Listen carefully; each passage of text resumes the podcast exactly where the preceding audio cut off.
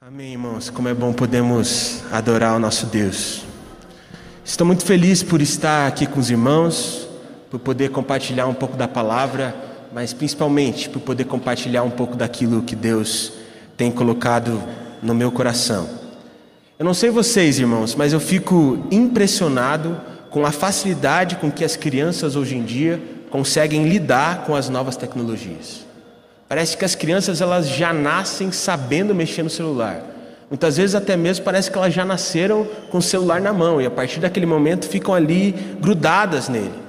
O que eu acho interessante perceber também é que muitas vezes o que é muito difícil de ser feito para as pessoas que são mais velhas, para a criança parece ser muito simples, parece ser muito fácil, parece ser natural. Mas ao mesmo tempo, se a gente pegar um peão e der na mão dessas crianças, elas nem vão saber o que fazer. Talvez elas nem mesmo saibam que aquilo que está na mão delas é um brinquedo. Elas não vão saber que deviam estar tá brincando com aquilo. Enfim, o que nós podemos perceber é que as coisas mudaram. E mais do que isso, o que a gente pode perceber é que as coisas sempre estão mudando. E que elas estão mudando de forma cada vez mais rápida. E estão mudando em todas as áreas. As coisas mudaram na área empresarial, as coisas mudaram na igreja, as coisas mudaram na sociedade, as coisas mudaram no ambiente familiar. Tudo mudou. E muitas vezes é difícil para as gerações um pouco mais velhas, para as pessoas que já estão um pouco mais velhas, conviverem com essa mudança e viverem num mundo cheio de mudanças. E ano passado eu li um livro que falava muito sobre essa questão. Em um capítulo específico desse livro, o autor contou a história de um nadador americano que é muito renomado, conhecido até os dias de hoje. Esse, esse nadador, no início da carreira dele, ele tinha ótimos resultados e por isso conseguiu ter grandes conquistas. Mas conforme o tempo foi passando e as coisas foram mudando, ele começou a ficar para trás. Os resultados dele já não eram tão bons assim. Afinal, as coisas foram evoluindo, os nadadores foram evoluindo, mas principalmente os treinamentos foram evoluindo também. Então agora não era necessário apenas o nadador fazer um trabalho forte dentro da piscina. O nadador precisava também fazer um trabalho forte na academia, na musculação. Precisava fazer um trabalho forte em relação ao alongamento. Precisava fazer um trabalho forte em relação à sua saúde mental. Mas principalmente o nadador precisava trabalhar em relação à sua biomecânica. Mas aquele nadador experiente, ele não acreditava em nada disso. Ele não achava que essas coisas fariam dele um nadador melhor. E por isso ele não mudou. Ele permaneceu fazendo as coisas do seu jeito. Mas depois de um tempo, e depois de uma série de péssimos resultados, aquele nadador então decidiu contratar um treinador da nova geração. E quando esse novo treinador chegou, ele sempre dizia a mesma coisa todo dia antes do treino. Não é apenas sobre potência, é sobre biomecânica. E um mês depois de estar treinando com aquele treinador, o nadador percebeu que não ia dar certo. Afinal, ele não botava fé naquilo que o treinador falava, ele não botava fé naquilo que o treinador fazia, ele não botava fé em nada naquele treinador.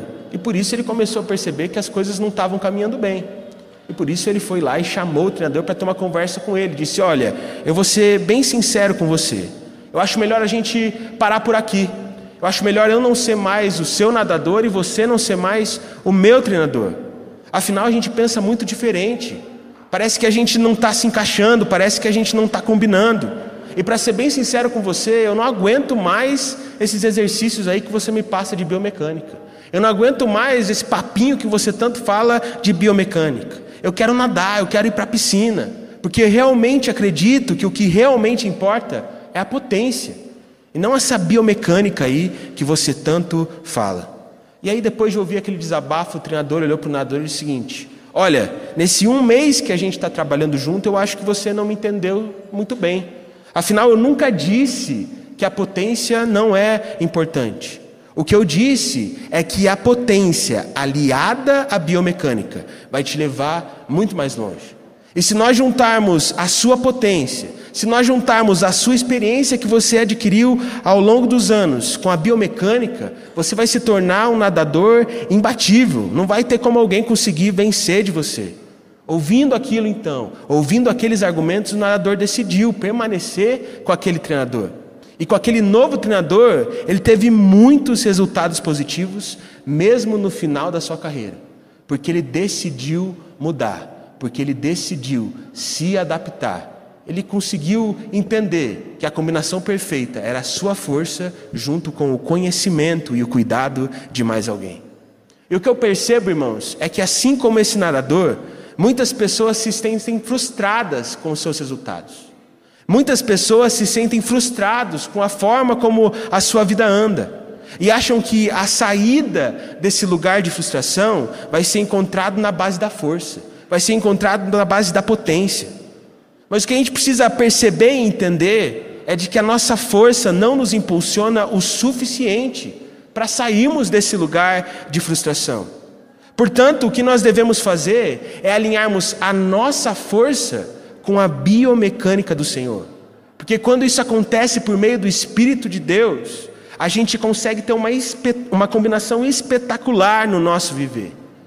Por isso que talvez hoje você está se esforçando o máximo, está se dedicando, está dando tudo que você tem, mas mesmo assim está olhando para o seu emprego, está olhando para a sua família, está olhando para a sua igreja e dizendo: É, acho que as coisas não têm jeito. Porque você não está combinando a sua força com a biomecânica do Senhor, com a forma com que o Senhor quer que você use a sua força. E talvez você está olhando para a sua realidade pensando que já não tem mais jeito, que você não vai conseguir uma saída. Mas irmão, o que você precisa entender é que sempre tem um jeito, o jeito de Deus e o jeito do Senhor é sempre infalível. E é justamente a partir dessa reflexão que essa mensagem surgiu no meu coração. Mensagem essa que eu intitulei com o tema: Sempre tem um jeito, o jeito de Deus. Para que possamos refletir em relação a isso, eu convido os irmãos a abrirem a Bíblia junto comigo no livro de 2 Reis, no capítulo 13. Nós vamos ler do verso 14 ao verso 19. Segundo Reis, capítulo 13, do verso 14 ao verso 19. Eu vou ler a palavra na linguagem NVT, espero que os irmãos consigam acompanhar a leitura junto comigo. Segundo Reis, capítulo 13, do verso 14 ao verso 19, onde a palavra do Senhor diz assim: Quando Eliseu estava sofrendo da doença da qual morreria, Joás, rei de Israel, o visitou e chorou por ele, dizendo: Meu pai, meu pai, você era como os carros de guerra de Israel e seus cavaleiros. Eliseu lhe disse: Pegue um arco e algumas flechas. E o rei fez o que ele pediu. Então Eliseu disse: Põe a mão sobre o arco. E pôs as suas mãos sobre as mãos do rei. Em seguida ordenou: Abra a janela que dá para o leste. E o rei abriu. Depois Eliseu disse: Atire e o rei atirou uma flecha. Essa é a flecha do Senhor, anunciou Eliseu. É uma flecha de vitória sobre a Síria, pois você conquistará completamente os sírios em Afec. Depois Eliseu disse: Agora pegue as outras flechas e atire-as contra o chão. O rei pegou as flechas e atirou-as contra o chão três vezes. O homem de Deus tirou com ele. Você deveria ter atirado contra o chão cinco ou seis vezes, exclamou. Assim teria ferido os sírios até que fossem completamente destruídos. Agora você será vitorioso, apenas três vezes. Vamos orar mais uma vez? Senhor Deus Pai, nós te agradecemos, Senhor. Te agradecemos pela Sua palavra, pela Sua presença e tendo a certeza de que o Senhor está aqui, Pai. Tendo a certeza de que o Senhor quer gerar em nossas vidas alguma coisa nesse domingo é que nós te pedimos, Pai, para que essa palavra possa fazer vida em nossos corações, Pai. Que hoje, nesse domingo, o Seu Santo Espírito nos impulsione a lançarmos a flecha do Senhor que incendeia os nossos corações, de forma que as nossas vidas sejam totalmente transformadas, Pai. Que o Senhor faça com que possamos sair daqui totalmente renovados, transformados e com a cabeça sendo totalmente direcionada para fazermos aquilo que o Seu Espírito ordena é isso que nós te pedimos em nome de Jesus. Amém. Irmãos, eu acredito que a partir desse texto que nós acabamos de ler, nós podemos aprender três coisas. E essas três coisas vão ser os três pontos que vão notear a minha mensagem nessa manhã. E a primeira coisa que nós podemos aprender com esse texto de 2 Reis é a seguinte: não é sobre o que podemos ver, mas sobre o que Deus pode fazer. Normalmente, quando as coisas não estão indo muito bem, nós temos a tendência de tentarmos resolver as coisas do nosso jeito. Parece que nós tentamos ao máximo colocar as coisas em ordem da nossa forma. E muitas vezes parece que a gente vai colocando Deus de lado, como se a gente colocasse Deus como nosso último recurso, pensando assim: se nada der certo, se eu não conseguir fazer as coisas do jeito que eu acredito, aí sim eu vou até Deus, aí sim eu vou buscar a ajuda dele. E o que nós podemos notar nesse texto é que no caso de Joás não foi diferente. Porque assim como a maioria das pessoas, ele estava distante de Deus. Mas quando as coisas complicaram, ele foi lá e buscou o Senhor, indo até Eliseu. O que a gente pode perceber no capítulo de 2 Reis que nós lemos é de que Joás era como a maioria dos reis de Israel. Ele fazia coisas que não agradavam o coração de Deus. E pelo, pelo fato de a forma como o povo era conduzido não agradar o coração do Senhor, o povo de Deus então começou a perecer. O povo então começou a passar por diversas dificuldades, principalmente uma dificuldade muito séria. Afinal, os seus inimigos, os sírios, estavam prestes a dominar o povo de Israel, estavam prestes a dominar o povo de Deus. O que eu acho interessante nesse texto é que, diante dessa situação, Joás então começou a olhar para as suas alternativas. Ele começou a olhar para aquilo que ele poderia fazer. E ele viu que nada ia adiantar. Porque ele foi lá, olhou para o seu exército e percebeu que o seu exército não era um exército poderoso o suficiente para derrotar os sírios. E por isso ele sabia que a derrota seria certa se ele usasse apenas os recursos que ele já tinha. E já que ele já não tinha mais nenhuma saída, já que ele já não tinha mais nenhuma alternativa, ele decidiu então buscar a Deus, indo até o encontro de Eliseu. E sabe, irmãos, na vida nós enfrentamos muitas situações difíceis. Por exemplo, para nós é difícil quando estamos atravessando uma crise financeira, não sabemos se a gente vai ter dinheiro para conseguir pagar as nossas contas no final do mês. Para nós também é extremamente difícil quando nós estamos com um problema de saúde ou alguém da nossa família está passando por um problema de saúde. Afinal, é o que não depende da gente. A gente só tem que orar e esperar que no final das contas as coisas fiquem bem. São dificuldades que nós passamos e que realmente são difíceis. Mas sabe, irmãos, quando eu leio esse texto, eu fico imaginando o tamanho da dificuldade de Joás. Afinal, ele era um grande líder. Ele era, estava com um cargo de grande responsabilidade. Ele era rei de uma nação que estava a um passo de ser totalmente destruída pelos seus inimigos. E ele sabia que não tinha saída. Por isso a pressão sobre ele era muito grande. Primeiro, a pressão dos inimigos, mas a pressão do povo, porque o povo sabia que o rei, naquelas circunstâncias, deveria tentar fazer alguma coisa para salvar o povo, para que o povo não fosse dizimado pelos seus inimigos.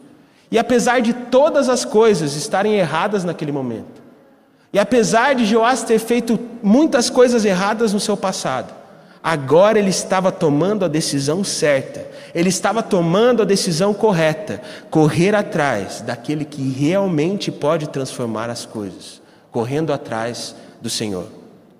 Mas infelizmente, a maioria das pessoas não faz isso. Afinal, a maioria das pessoas, quando estão passando por dificuldades, ao invés de recorrerem a Deus, acabam ficando presas nesse mar de angústia, nesse mar de desilusão, nesse mar que falta esperança, falta vontade de tentar vencer as coisas. E parece que as pessoas, ao invés de encararem as circunstâncias, elas se tornam vítimas dessas circunstâncias, como se não houvesse saída, como se já não houvesse mais esperança. A impressão que eu tenho é que, em meio às dificuldades, muita gente vive a sua vida como se estivesse em um quarto escuro, em um quarto fechado, onde já não há mais luz, onde já não há mais alegria, onde não há mais paz, quando na verdade dentro de nós habita a luz que pode nos mostrar o caminho e nos guiar mesmo em meio à escuridão. Afinal, dentro de nós habita o Espírito Santo de Deus. E é exatamente isso que Joás estava sentindo naquele momento. Joás ele se sentia naquele quarto escuro. Joás se sentia naquele quarto cheio de angústia. Joás já não tinha mais esperança. Afinal, ele estava sendo pressionado pelos seus inimigos, ele estava sendo pressionado pelo povo. E por isso ele se sentia nesse lugar. Porque quando ele olhava para o horizonte, ele não conseguia ver um futuro melhor. Portanto, a primeira coisa que Eliseu diz para Joás é a seguinte: abra a janela. Eu realmente acredito que Eliseu disse isso para Joás, como quem diz: Joás, não fique aí nesse lugar. Não fique nesse lugar de, não fique nesse lugar escuro, não fique nesse lugar cheio de angústia, não fique nesse lugar de falta de esperança. Abra a janela, deixa Deus entrar, deixa a luz do Senhor tocar a sua vida, para que você possa perceber que ainda há esperança, mesmo que as circunstâncias não sejam favoráveis. Portanto, irmão, assim como Eliseu fez com o rei de Israel, hoje eu digo para você, mesmo em meio a esse quarto escuro, cheio de angústias, que você está nesse momento, mesmo com esse mar de insegurança, mesmo em meio a essa escuridão de incertezas, abra a janela, deixa Deus entrar, deixa a luz do Senhor tocar a sua vida, para que você possa perceber que ainda há um caminho. No nosso roteiro de leitura bíblica anual, nessa última semana, nós terminamos de ler o livro de Jó. E o que nós podemos perceber nesses relatos é que Jó foi um homem que sofreu muito em toda a sua trajetória. Afinal, ele teve uma série de perdas terríveis. Portanto, o que a gente pode perceber é que na maioria do tempo desse livro, Jó estava lamentando e sempre perguntando o porquê das coisas. O porquê Deus permitiu que aquelas coisas acontecessem na vida dele o porquê Deus fez com que aquilo tudo acontecesse na vida e na caminhada dele, mesmo ele sendo um servo tão bom. E por isso, o livro de Jó é um livro cheio de porquê. E ele sempre fica perguntando: por quê, por quê, por quê? Mas o que nós podemos perceber é que Jó só melhorou. Jó só saiu desse quarto escuro cheio de angústias, quando ele deixou de perguntar por quê e passou a tentar entender e buscar quem poderia tirar ele daquela situação. E quando ele entendeu que aquele quem era Deus e buscou o Senhor, ele não ficou mais trancado naquele quarto, mas sim se tornou livre daquilo que o impedia e conseguiu conquistar muito mais do que aquilo que ele havia perdido. Conseguiu fazer as coisas muito melhor do que ele fazia antes, porque ele deixou de perguntar o porquê e se apegou no quem em quem poderia tirar ele daquela situação. Portanto, irmão, hoje, pare de perguntar o porquê das coisas e foque no quem. Foque em quem pode nos dar uma saída. Afinal, não é sobre aquilo que nós podemos ver, mas sim sobre o que Deus pode fazer, apesar das circunstâncias que nós estamos vendo. Isso nos leva à segunda coisa que nós podemos aprender com esse texto de Segundo Reis. Quando não souber o que fazer, atire a flecha do Senhor. Nessa semana, eu estou lendo um livro onde tem uma frase que mexeu muito comigo, me fez refletir bastante. E essa frase dizia assim: Um peixe é sempre o último a saber que está nadando em uma substância que se chama água. Assim como o ser humano é sempre o último a saber que está sendo levado por uma onda de pensamentos que o influenciam e que o acabam saturando. Muitas vezes, irmãos, quando nós olhamos para o nosso redor e vemos que as coisas não estão bem, a gente é conduzido por esse mar de pensamentos negativos. E aí a gente começa a pensar que nada vai dar certo, a gente acaba se desanimando, a gente acaba ficando para baixo, e logo a gente vai pensando que não tem mais jeito, que as coisas sempre vão assim, vão ser assim, que as coisas nunca vai melhorar, vão melhorar. E por isso parece que nós somos levados por essa onda de pensamentos que não nos leva a lugar nenhum nos deixa cada vez mais longe da saída que nós tanto queremos. E é dessa forma que estava o coração de Joás. Devido a tudo aquilo que estava acontecendo, ele estava sendo levado por esses pensamentos e não estava conseguindo encontrar uma saída. Afinal, a única coisa que ele via no horizonte dele era o povo sendo destruído pelos seus inimigos. E apesar de Eliseu ter aberto a janela, apesar de Eliseu ter deixado a luz entrar, apesar de Eliseu ter feito com que a luz de Deus tocasse a vida de Joás naquele momento, Joás sabia que ele ainda precisava fazer algo para vencer os seus inimigos. E ele simplesmente não sabia o que fazer para superar aquela situação. Por isso, então, Eliseu mandou o rei de Israel pegar ali os arco, o arco e as flechas. E quando ele pegou o arco e as flechas, então Eliseu colocou a sua mão sobre a mão dos reis de Israel e disse: Atire. E quando o rei de Israel atirou, Eliseu então olhou para ele e disse que aquela flecha era a flecha do Senhor, de que aquela flecha seria a flecha da vitória sobre os inimigos do povo de Israel. E muitas vezes, quando nós não sabemos o que fazer, nós precisamos perceber que a única coisa que nós devemos fazer é aquilo que Joás fez: buscar a Deus, buscar ao Senhor. Porque quando nós buscamos a Deus em meio a esse mar de pensamentos, o Espírito faz em nossas vidas o papel de Eliseu. O Espírito coloca a sua mão sobre as nossas e nos faz atirar a flecha que nos concede a vitória.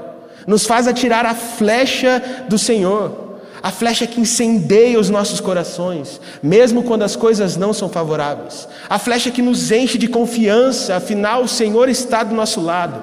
A flecha que nos dá renovo, a flecha que nos dá força, porque sabemos que nele, que no Senhor, nós podemos vencer todas as coisas. Por isso, atire essa flecha, meu irmão. Uma vez eu assisti um filme que falava a história de um sobrevivente de um navio que havia sido afundado. E nesse filme mostra o quanto esse sobrevivente passou dias em alto mar, com uma quantidade pouca de comida e com muita pouca água. Ele ficou ali, no mar, em alto mar, vários e vários dias, em um bote salva-vidas. E como ele tinha apenas um sinalizador, ele ficava aguardando aquele sinalizador, aquele sinalizador para o momento correto para que ele disparasse ele quando tivesse alguém perto, quando alguém conseguisse ver o sinal que ele estava dando, de que ele precisava de ajuda. Acontece que parece que esse momento nunca chegava, porque ninguém passava perto. E quando ele já estava no limite, quando ele já estava sem nada de água, quando ele já estava sem nada de comida, quando a única coisa que ele estava pensando fazer era deitar e morrer, ele então decidiu, como último recurso, usar o sinalizador. E quando ele disparou aquele sinalizador, ele só começou a ver um barco vindo em sua direção. E quando ele viu aquele barco, ele começou a ficar desesperado, ele ficou eufórico, ele ficou alegre. E quando ele foi resgatado, ele chorava de emoção. Assim como nós ficamos quando, em meio aos tempos difíceis, nós atiramos a flecha do Senhor e Ele nos ajuda. Irmãos, é uma sensação libertadora, é uma sensação muito boa. Portanto, se você já está cansado, se você já não sabe mais o que fazer, se você já se sente sem força diante de tudo isso que você está vendo, simplesmente, irmão, como último recurso, atire a flecha do Senhor, sendo conduzido pelo Espírito de Deus, porque Ele vai te dar força e vai te mostrar qual é o caminho que você deve seguir. Isso nos leva à terceira e última coisa que nós podemos aprender com esse texto de Segundo Reis. Não deixe de atirar as suas flechas. Logo depois de ter ajudado Joás a atirar aquela flecha do Senhor, logo depois de ter ajudado Joás a atirar a flecha que concederia a vitória sobre os inimigos do povo de Israel, Eliseu então pediu para que o rei de Israel atirasse outras flechas, agora em direção ao chão. Então Joás foi lá e atirou três flechas ao chão. E quando Eliseu viu aquilo, ele ficou muito bravo. Quando Eliseu viu aquilo, ele ficou revoltado. Afinal, Eliseu disse que o rei de Israel teria que ter atirado mais flechas, e não apenas três. E mais do que isso, Eliseu disse que devido àquela atitude do rei, os inimigos seriam feridos, os inimigos seriam derrotados, mas apenas três vezes, e não seriam totalmente dizimados. E sabe, irmãos, muitas vezes na hora do desespero. Muitas vezes, na hora em que nós já não temos mais saída, nós vamos lá e atiramos a flecha do Senhor. Nós vamos lá e buscamos a Deus. Mas parece que conforme o tempo vai passando, parece que conforme as coisas vão melhorando, a gente vai deixando de atirar as flechas que o Senhor nos concede. E ao invés de destruirmos totalmente aquilo que nos destrói, nós nos contentamos em apenas ver as coisas melhorarem, mas não em sermos totalmente libertos daquilo que nos aprisiona. Eu realmente acredito que uma vida que uma pessoa que leva a vida com Deus dessa forma é como uma pessoa que leva o celular para consertar todo mês e fica lá consertando o celular sem parar. sem perceber que com o dinheiro que investiu, pra, que, que, com, com o dinheiro que gastou para consertar aquele celular, que para consertar o celular velho, poderia ter comprado um celular novo, que seria até melhor do que o seu antigo. Ou seja, está desperdiçando tempo, está desperdiçando dinheiro, está desperdiçando potencial. Eu não sei vocês, irmãos, mas eu acho muito triste ver uma pessoa com muito potencial desperdiçando tudo. Eu acho muito triste uma pessoa que tem tudo para dar certo, mas parece que nunca coopera para que as coisas deem certo. Eu acho muito triste ver um povo que tem um Deus que é poderoso, mas age como se esse Deus não existisse. Age como se esse Deus não fosse poderoso de verdade. E é exatamente isso que aconteceu durante toda a jornada do povo de Israel. Porque a história era sempre a mesma. O povo era liberto por Deus de alguma situação que era desagradável. E por isso então o povo começava a obedecer, porque era grato ao Senhor por aquilo que o Senhor fez. Mas parece que conforme as coisas iam melhorando, parece que conforme o tempo ia passando, as pessoas então deixavam de obedecer ao Senhor. E consequentemente as coisas pioravam. Mas quando o negócio apertava, quando eles já não tinham mais saída, aí eles buscavam o Senhor novamente. Isso aconteceu por muito tempo. Várias e várias vezes isso aconteceu na história do povo de Israel. Parecia que entrava líder e saía líder e as coisas eram sempre desse jeito. Entrava juiz de Israel, saía juiz de Israel e as coisas permaneciam sempre da mesma forma. Entrava rei e saía rei e era sempre a mesma história. Porque o povo, ao invés de buscar ser livre de quem eles eram, eles só queriam se tornarem livres das dificuldades que eles encontravam durante a sua caminhada. Portanto, talvez hoje você está olhando para a sua realidade, você está olhando para a sua vida, você está olhando para a sua falta de crescimento e está colocando a culpa nas circunstâncias, está colocando a culpa nas coisas, nas pessoas, colocando a culpa naquilo que está ao seu redor. Mas lá no fundo, lá no fundo do seu coração, você sabe que não está tirando as flechas da forma como você, como você deveria. Lá no fundo do seu coração, você sabe que poderia estar fazendo mais, buscando mais. Lá no fundo do seu coração, você sabe que você poderia estar fazendo melhor, buscando melhor, de forma mais ativa o Senhor. Por isso, meu irmão, o que você precisa entender hoje é que você tem que atirar as flechas do Senhor em todo o tempo, para que o seu coração permaneça incendiado o tempo todo. Mas principalmente, o que você precisa entender é de que não é sobre se libertar dos problemas, mas sim se libertar de quem você é. Porque acredite ou não, esse é o seu maior problema. E sabe, irmão, eu não te julgo, de verdade, não te julgo mesmo, porque por muito tempo eu fui assim. Por muito tempo eu coloquei a culpa nas coisas. Por muito tempo eu coloquei a culpa nas circunstâncias, nas pessoas, naquilo que estava ao meu redor. Mas lá no fundo eu sabia que o problema era eu. Até que um dia em que eu estava cansado, até que um dia em que eu não sabia mais o que fazer, como último, como último recurso, eu fui direcionado pelo Espírito a lançar a flecha do Senhor. E essa flecha mudou a minha vida, essa flecha incendiou meu coração. Eu comecei a buscar a Deus cada vez mais, e a minha vida nunca mais foi a mesma. Portanto, nessa manhã, eu te convido a também atirar essa flecha. Eu te convido a também se lançar nos braços do Espírito, para que Ele possa te conduzir, mesmo em meio a esse mar de insegurança e a esse quarto escuro onde você se encontra. E sabe, irmãos, eu realmente acredito que esse ano será um ano diferente. Eu realmente sinto de que nesse ano as coisas estão mudando, de que elas vão se tornar melhores. Eu realmente creio que esse ano as coisas vão mudar. Mas para que isso realmente aconteça, primeiro nós precisamos mudar. Para que a gente, se a gente quer que as coisas mudem, em primeiro lugar, nós precisamos mudar as nossas vidas. Portanto, qual vai ser a sua decisão nessa manhã? O que você vai querer fazer? Você vai permanecer trancado aí nesse quarto escuro, onde você não vê esperança, onde a vida está sempre do mesmo jeito, onde você sempre está sofrendo com as mesmas coisas? Ou você vai tirar a flecha do Senhor?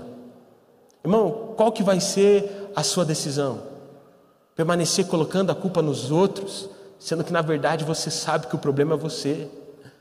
Você sabe que você deveria ser melhor. Qual vai ser a sua decisão? Você vai ficar aí se lamentando como Jó, perguntando sempre o porquê das coisas? Ou você vai decidir buscar quem pode te tirar dessa situação onde você se encontra? Nessa manhã, meu irmão, saiba que só depende de você. Só depende de você, mesmo sem forças, mesmo cansado, atirar a flecha do Senhor. E quando você fizer isso, conduzido pelo Espírito, a vitória vai vir, a vitória vai chegar, não pelo seu esforço, mas porque o Espírito tem operado algo em seu interior. Portanto, se você sente que a sua chama se apagou, se você sente que para você você está sempre naquele sentimento de tanto faz, de não importa, nessa manhã eu te convido a lançar essa flecha.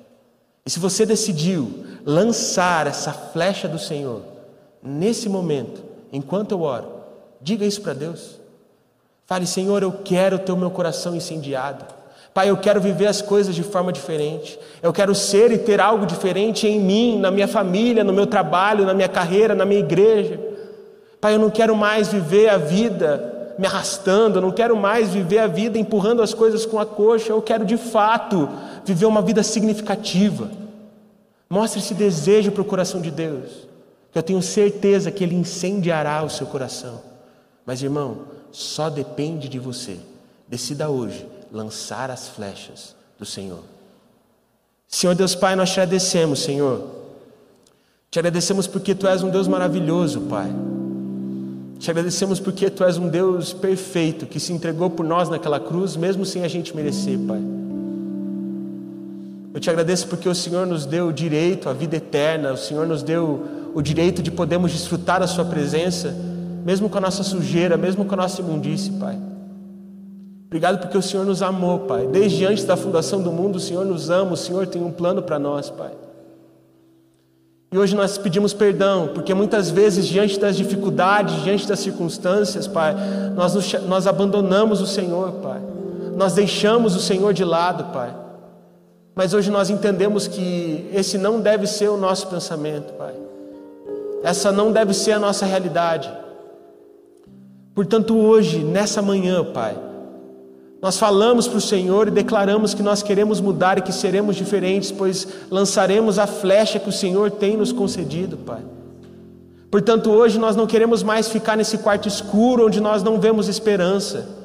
Nós não queremos permanecer apáticos, Pai. Nós não queremos permanecer fazendo nada. Nós não queremos permanecer fazendo as mesmas coisas, sendo do mesmo jeito. Nós queremos ser transformados pelo Senhor, Pai. Portanto, Pai, que nessa manhã possamos parar de perguntar o porquê das coisas e focar no Senhor, pois o Senhor é o quem, o Senhor é aquele que pode nos tirar dessa situação, Pai. Portanto, hoje, como nosso último recurso, nós atiramos a flecha que o Senhor tem nos concedido, tendo a certeza que a partir da Sua graça, que a partir da Sua ação, as coisas se tornarão melhores. Por isso que nós te pedimos essa manhã é perdão, Pai. Perdão, Pai.